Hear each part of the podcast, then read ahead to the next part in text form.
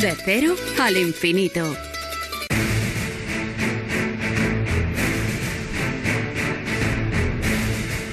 Y al cierre del programa, como es nuestra costumbre en De Cero al Infinito, nos ocupamos de la seguridad y las emergencias. Eh, hoy yendo por los aires y teniendo una perspectiva completamente diferente. David Ferrero, ¿qué tal? Muy buenas noches. ¿Qué tal Paco? Pues muy buenas madrugadas. La verdad que como siempre encantado de estar en esta sección de Sin Capa aquí en De Cero al Infinito.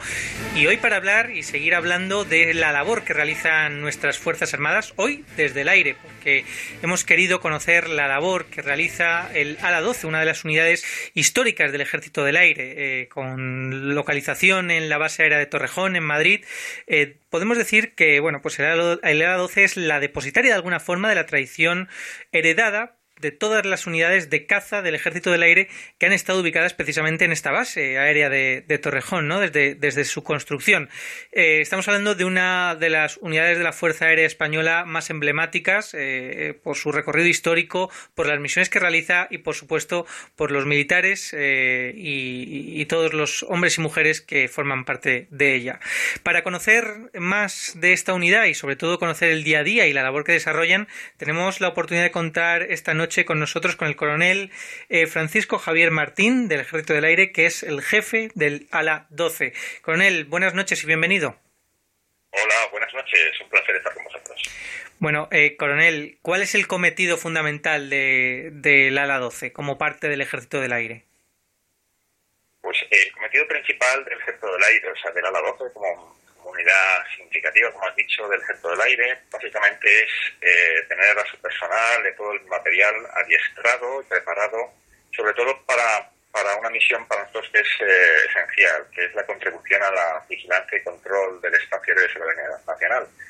Disponemos de una serie de medios asignados al sistema de defensa aérea eh, que, da cobertura a, toda, a todo nuestro espacio de soberanía pues para garantizar, como digo, la seguridad de todo nuestro espacio aéreo. Daros cuenta que transitan eh, diariamente en España transitan varios miles de, aeronaves, eh, tanto con destino a España como en tránsito, y bueno, hay que garantizar la seguridad y cumplimiento de las, de las reglas del espacio aéreo. ¿vale? Entonces aportamos, eso es una, parte significativa de nuestra, de nuestra misión. Una misión que se realiza 24 horas al día y que a la semana 365 días al año. Eh, y por otra parte, pues también estar preparadas para aportar pues, capacidades eh, a la contribución que hacen las fuerzas, las fuerzas armadas españolas a, organizaciones internacionales, ya sea de la Unión Europea o de la OTAN, a sus planes operativos y permanentes, o estar eh, preparados para desplegar cuando haya, allá donde se considere y cuando se considere. Bueno, entonces estamos hablando de un equipo de, alta disponibilidad eh, que vemos que tiene estas dos misiones fundamentales. Eh, eh, ¿Dónde están ahora mismo los militares de la, la 12? ¿Dónde están trabajando? Pues ahora mismo, como bien has dicho, estamos ubicados en la base de Torrejón, pero actualmente, hoy, esta semana y la semana que viene, estamos desplegados en Canarias, básicamente el núcleo principal de la unidad en un ejercicio multinacional que se llama Ocean Sky y tengo desplegados eh, de en torno de 80 efectivos con, con un número significativo de aviones pues para, para realizar misiones de entrenamiento avanzado con otras eh, otras naciones de la, de la aliadas, tanto OTAN como, como no OTAN europeas. Claro, ustedes trabajan pues con aviones, como bien nos ha comentado. ¿Con qué aviones realizan su labor? ¿Cuál es el, el avión del ALA 12? Pues el avión que operamos actualmente en ALA 12 es el F-18 desde el año 1997 es un avión que es, eh, desde el término militar, más multirol, porque es un avión capaz de desarrollar eh, una variedad notable de misiones, tanto de combate aéreo como combate contra superficie.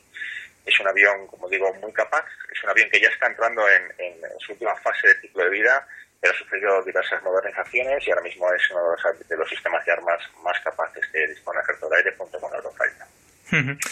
Eh, nos comentaba esa labor de policía aérea, ¿no? De alguna, de alguna forma que realizan, ¿no? Cuidando nuestro espacio aéreo para que no haya ningún problema y sobre todo por si se detecta precisamente cualquier incidente, pues poder actuar. En caso de detectarse, por ejemplo, eh, pues una aeronave sospechosa o, que no se puede identificar, ¿cuál, ¿cuál es el protocolo de actuación? Sí, el protocolo de actuación eh, tiene varias varias fases. Eh, quiero decir, cuando una aeronave entra en espacio aéreo de soberanía, de soberanía nacional, eh, tiene que estar primero autorizada a, atravesar el espacio nacional.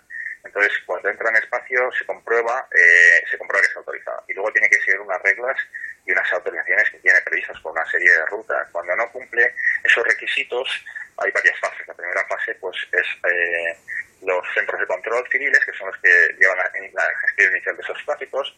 Lo que hacen es que hacen una llamada a unas frecuencias de emergencia, si no contactan con ellos, para indicarles que no están cumpliendo con o que no están cumpliendo con las reglas en que estaba, para las que está autorizado.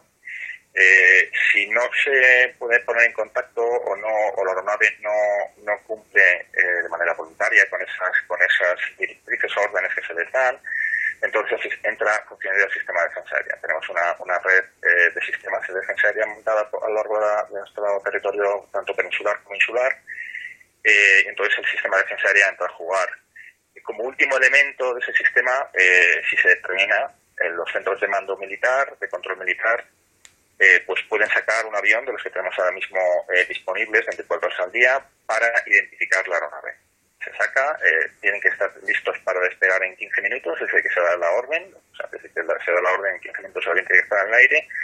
El, el sistema de defensa aérea lo, le da instrucciones al piloto para para interceptar la aeronave y básicamente la interceptación en tiempo de paz, como pasa ahora mismo, pues consiste simplemente en acercarse, identificarle y proporcionar auxilio. Muchas veces puede ser que eh, sea un fallo de comunicaciones, que no se pueda no se pueda poner la aeronave en, en contacto con los centros de control civiles o militares, o que haya, le haya fallado su sistema de navegación. Entonces, la aeronave militar lo que hace es acercarse, aproximarse, identificarla y proporcionar inicialmente asistencia si hace falta. Y si hace falta intervenir, pues desviarla. Hay una serie de reglas internacionales, visuales, que tiene que, que tiene que conocer todos los pilotos comerciales. Entonces, pues si es necesario intervenir, desviarlo del tráfico o hacerle aterrizar en una zona, en un aeropuerto seguro para, para poder garantizar la seguridad de, de la operación.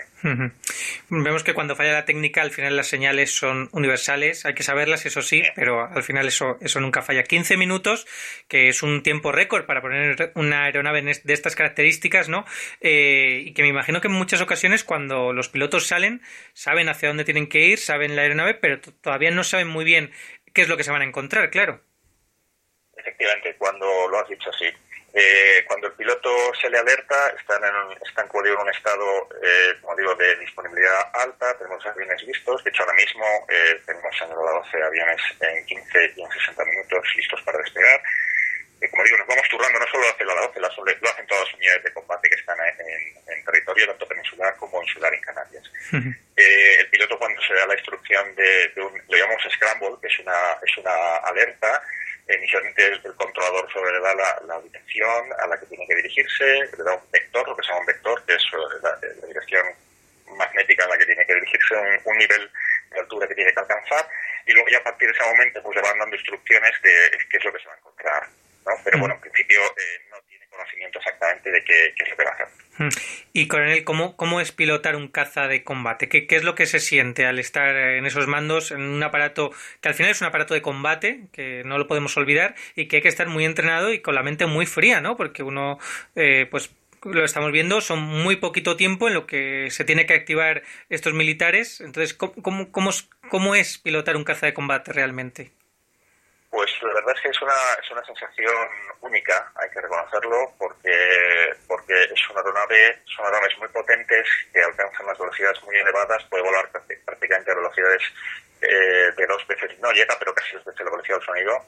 Para, para el oyente puede ser en torno a, a casi 2.000 kilómetros por hora eh, y que son capaces de sufrir unas aceleraciones muy elevadas en las maniobras que estamos realizando. Entonces requiere un entrenamiento y una preparación muy detallada y requiere eh, un permanente aislamiento, que es, eh, que es básicamente lo que trabajamos día a día, ¿no? Mantener al sistema engrasado, mantener a, las tripulaciones, no solamente a las tripulaciones, a los pilotos entrenados, como digo, que requiere mucho tiempo de preparación, son años de preparación, sino a toda la cadena. O sea, eh, hace falta que desde los mecánicos que reparan los aviones, a ingenieros, a armeros, toda el, todo el sistema esté perfectamente engrasado para que responda en tiempo y forma adecuadas a la necesidad. Cuando usted habla de esta cadena, eh, me gustaría indicar que son hasta 600 personas las que forman parte de la ala 12, ¿no? Eh, contabilizando pues personal de vuelo, de sostenimiento, de administración. Por supuesto, el gran grueso pues son nuestros militares, pero también hay personal civil, con lo cual volvemos, como siempre decimos en, este, en esta sección, al trabajo en equipo, que es fundamental y que este engranaje tiene que funcionar a la perfección. Coronel jefe de la 12, Francisco Javier Martín, muchísimas gracias por atendernos y por eh, permitirnos surcar los vuelos con ustedes en este rato pues ha sido poder dar a conocer un poquito eh, 12 como una unidad emblemática del Ejército del Aire, pero bueno, que los oyentes sean capaces de conocer un poquito más allá de sus Fuerzas Armadas que están al servicio de la sociedad española. Muchísimas gracias y Paco, nos oímos la semana que viene. Hasta entonces, ya saben, protéjanse.